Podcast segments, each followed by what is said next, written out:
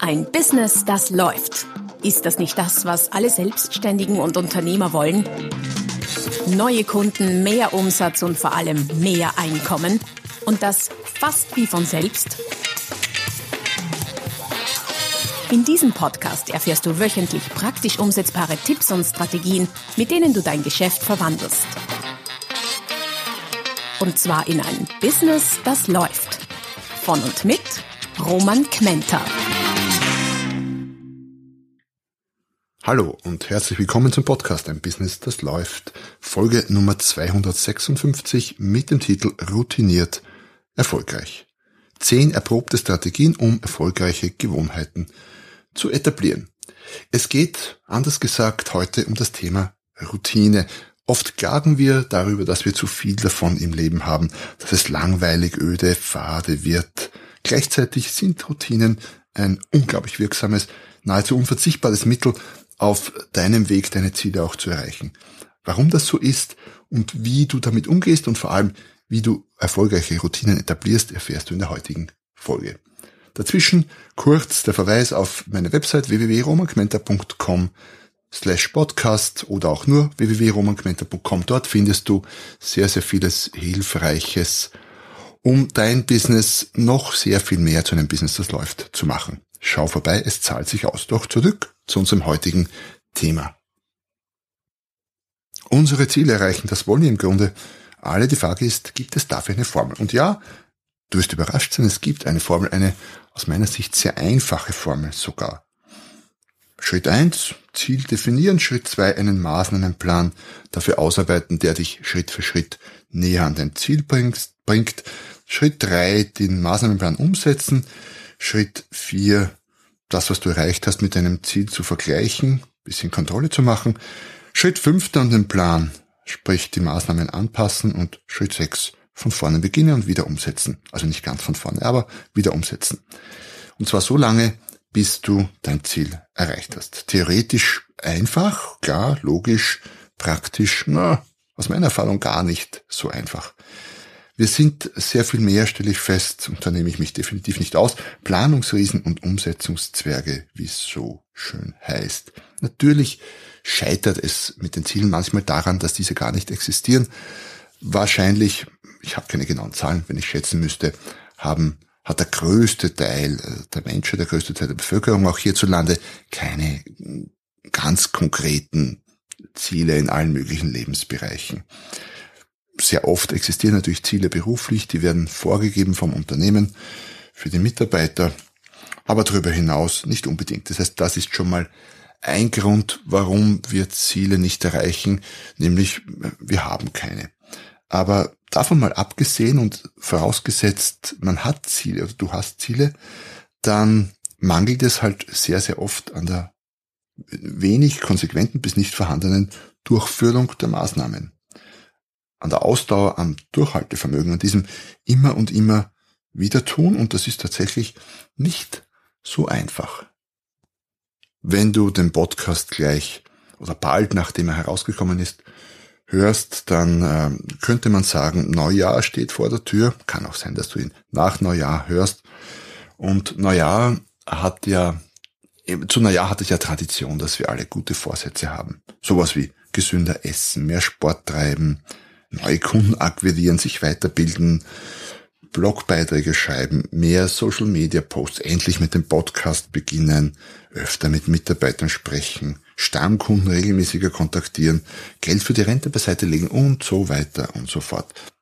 Und wenn man die Leute dann ein, zwei Tage nach Neujahr fragt, was denn mit den guten Vorsätzen, aus den guten Vorsätzen geworden ist, dann sind sehr viele davon schon im Schwinden begriffen. Manche erinnern sich vielleicht gar nicht mehr mal an die guten Vorsätze, weil sie sie formuliert haben, ja, ich sag mal so kurz nach Mitternacht, nach einigen Gläsern äh, Champagner, Sekt oder was immer du zu Mitternacht trinkst. Das heißt, die verschwinden relativ schnell.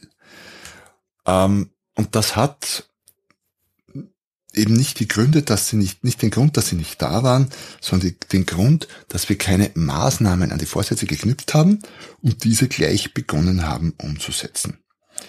Jetzt höre ich sehr oft, na Moment mal, Äh, ich würde ja gern mein Ziel umsetzen, aber ich habe keine Zeit dafür. Und zu diesem Thema ist eines meiner Lieblingsthemen. Ähm, habe ich schon des Öfteren was geschrieben oder auch Podcast-Beiträge gemacht. Denn es ist eine Lüge. Wir haben niemals keine Zeit. Was wir immer wieder haben ist, wir haben was anderes vor mit unseren 24 Stunden oder mit der nächsten Stunde. Nur keine Zeit stimmt nicht. Wir haben jeden Tag 24 Stunden aufs Neue und die sind am Ende des Tages weg und die Frage ist, was machst du damit? Das heißt, keine Zeit stimmt nicht.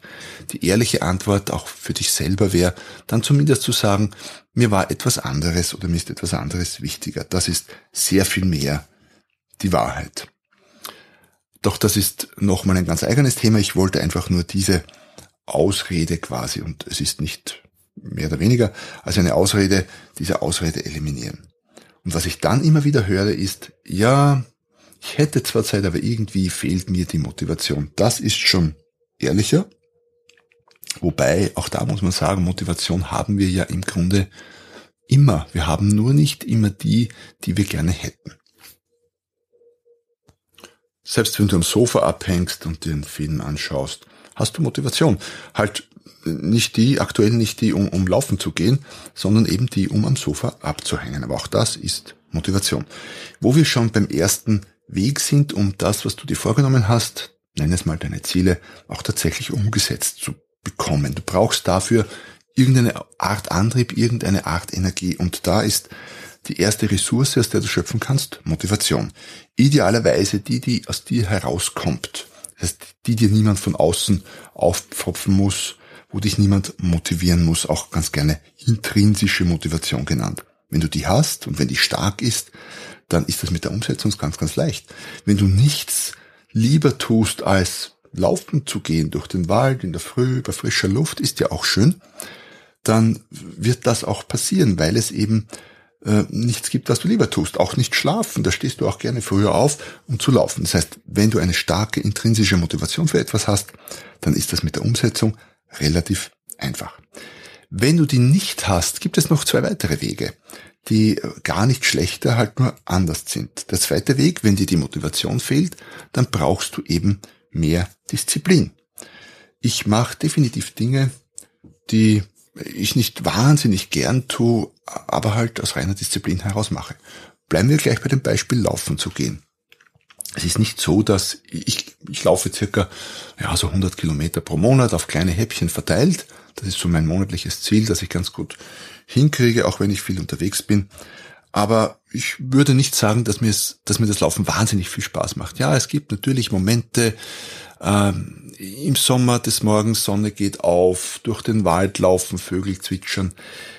Da, da gibt mir das schon was. Aber so grundsätzlich geht mir nichts ab. Ich vermisse nichts, wenn ich mal ein paar Tage nicht laufen kann. Ich weiß, das ist bei anderen äh, zum Teil ganz anders. Bei mir nicht. Aber ich habe Disziplin. Ich verwende fürs Laufen hauptsächlich Disziplin, weil ich weiß, es tut mir gut und äh, ich esse ganz gern, auch wenn man es mir nicht äh, so sehr ansieht vielleicht. Ich esse ganz gern, auch ganz gern Süßigkeiten und so und ich weiß, ich sollte laufen, sonst äh, macht sich das irgendwann auf äh, die eine oder andere Art bemerkbar. Daher laufe ich eben diszipliniert. Kostet Kraft, also jetzt nicht nur die Kraft zum Laufen, sondern auch mentale Kraft, um diese Disziplin aufzubringen, aber es geht. Was mir hilft, ist Aufzeichnungen zu führen, da gibt es in der Verhaltenspsychologie ja die, äh, die Regel, dass was gemessen wird, wird auch verstärkt umgesetzt und das stimmt tatsächlich in sehr vielen Bereichen. Bei mir stimmt das beim Laufen definitiv. Also Disziplin, Antriebsquelle, Energiequelle Nummer zwei, wenn es darum geht, Dinge umzusetzen. Die dritte, und darum geht's heute in diesem Podcast, in dieser Folge, wenn wenn du Motivation, ich will gar nicht sagen, wenn du Motivation nicht hast oder Routine oder, oder Disziplin nicht hast, sondern es ist eher ein, ein und und statt ein entweder oder. Der dritte und aus meiner Sicht äh, zumindest gleich starke Weg wie äh, die starke intrinsische Motivation sind gute Routinen und Gewohnheiten. Was meine ich damit? Banales Beispiel ist immer wieder das Zähneputzen. Ähm, Zähneputzen als Routine, als Gewohnheit hat den riesen Vorteil, du musst nicht mehr drüber nachdenken, unterstelle ich dir zumindest, sondern du machst es einfach. Das ist Teil eines fixen Ablaufes in der Früh oder abends. Man putzt sich die Zähne. Und alles, was du in einer Routine verankert hast, sei es jetzt Zähne putzen, Kunden anrufen oder sonst irgendetwas, was dich im Leben oder beruflich weiterbringt, wird auch passieren. Da brauchst du keine großartige Motivation, da brauchst du definitiv keine Disziplin dafür, sondern es wird einfach gemacht mit relativ wenig Energieaufwand jetzt von der mentalen Seite her. Da stellt sich natürlich die Frage, wie bekommt man denn etwas in den Status einer Routine? Das heißt, wie wird etwas zu einer Routine? Ist ja nicht so, dass ich sage, ja, ich habe jetzt eine neue Routine und das ist halt jetzt so. Ähm, das funktioniert so nicht, aber es gibt einige Tricks, die ich dir mitgebracht habe, mit denen es dir deutlich leichter fällt, Routinen zu etablieren.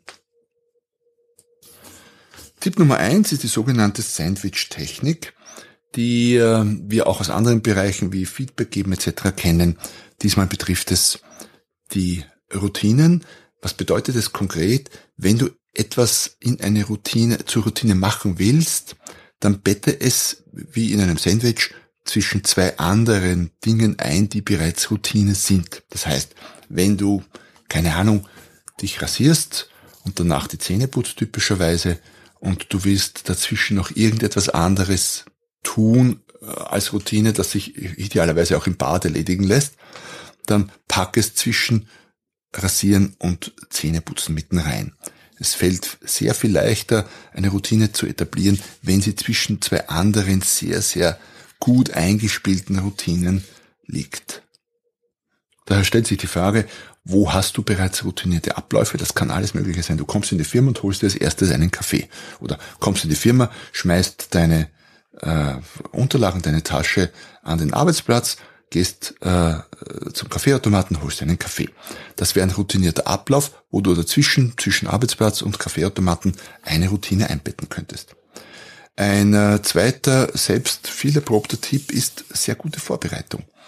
Wenn du ähm, zum Beispiel anhand eines, eines konkreten Falles, bleiben wir beim Laufen gehen, wenn du laufen gehen möchtest und das als Routine etablieren willst, dann bereite dir am Vorabend alles vor, was du zum Laufen brauchst. Jogginghose, äh, Oberteil, Mütze, Haub, äh, Mütze, Handschuhe, egal Schuhe und leg sie so hin, dass du quasi morgens, wenn du aufstehst, fast äh, drüber fällst. Dann wird es sehr, sehr viel leichter. Oder wenn du Kunden anrufen willst und das vielleicht nicht aus intrinsischer Motivation heraus äh, des Öfteren tust, es aber zur Routine machen willst, dann bereite dir am Vorabend äh, zum Beispiel alle Unterlagen, alle Adressen fix fertig vor, so dass du nur mehr zum Telefonieren beginnen musst. Leg sie so auf deinen Arbeitsplatz, dass du auch in der Früh noch weißt, was du tun wolltest und mach es dann in der Früh gleich als allererstes noch vor Kaffee holen. Oder so, je nachdem, wie es in dein Zeitkorsett passt. Tipp Nummer drei sind Belohnungen.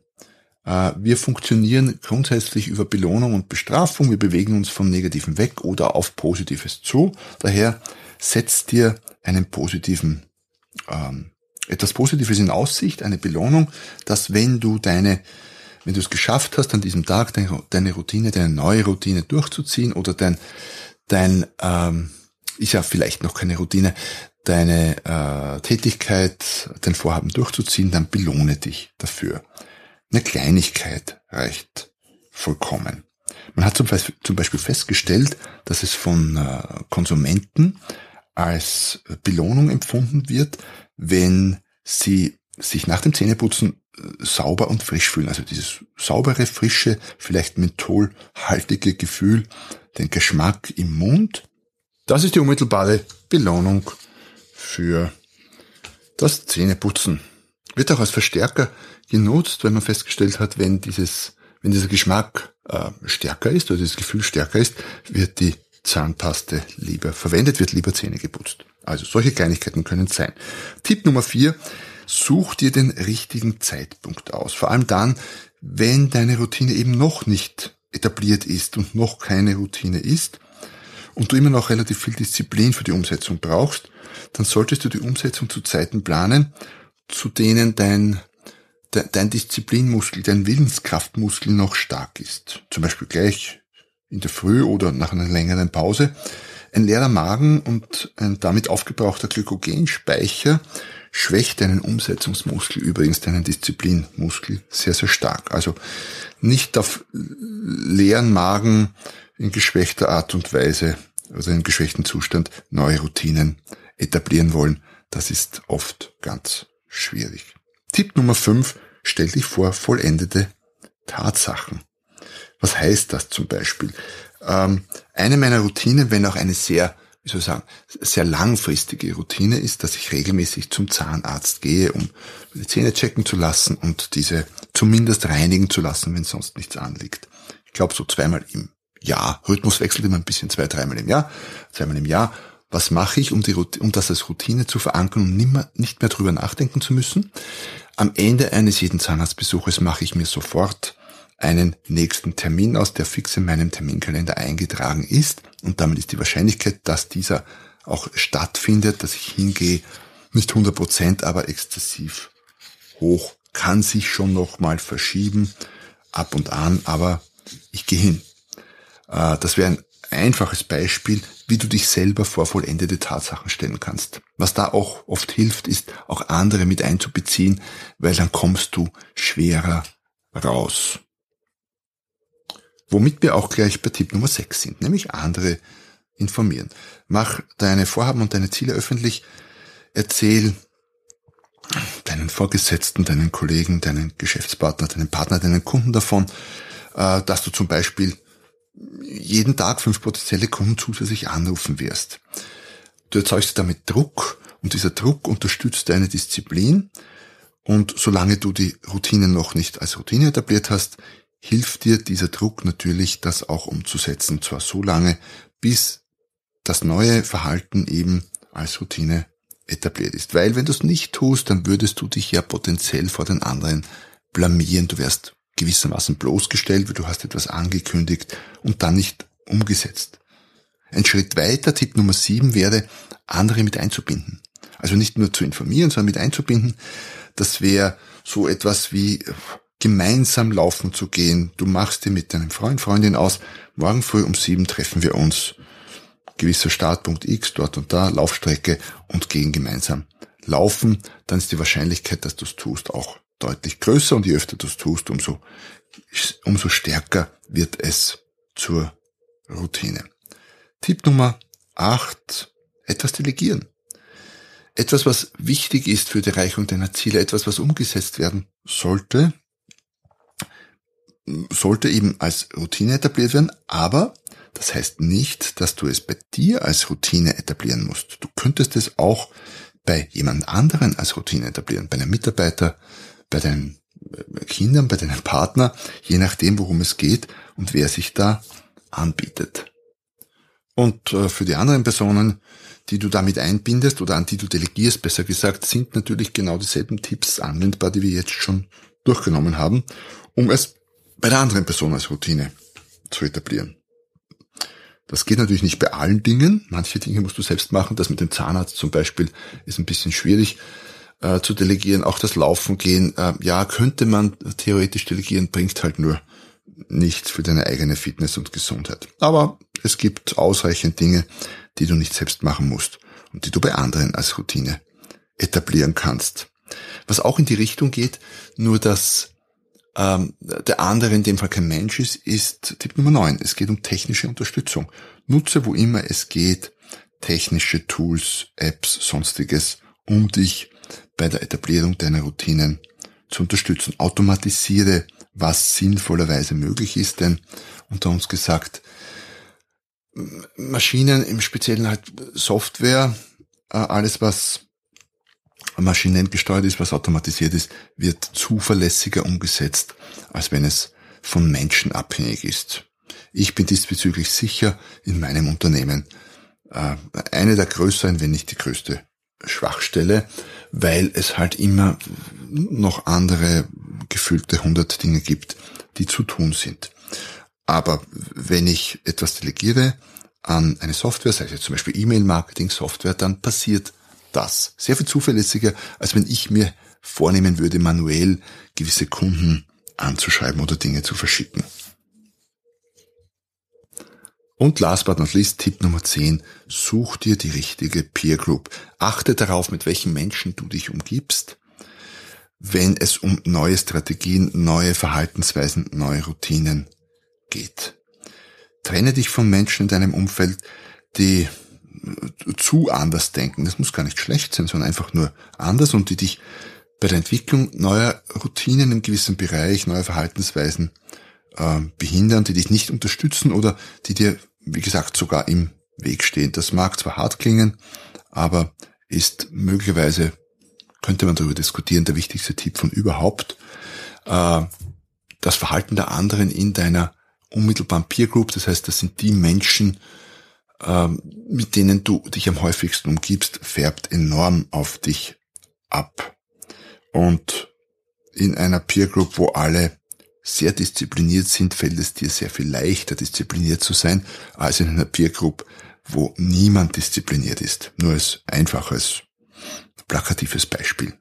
Es gibt aus meiner Sicht kaum einen besseren Erfolgsbeschleuniger als die richtigen Menschen rund um dich.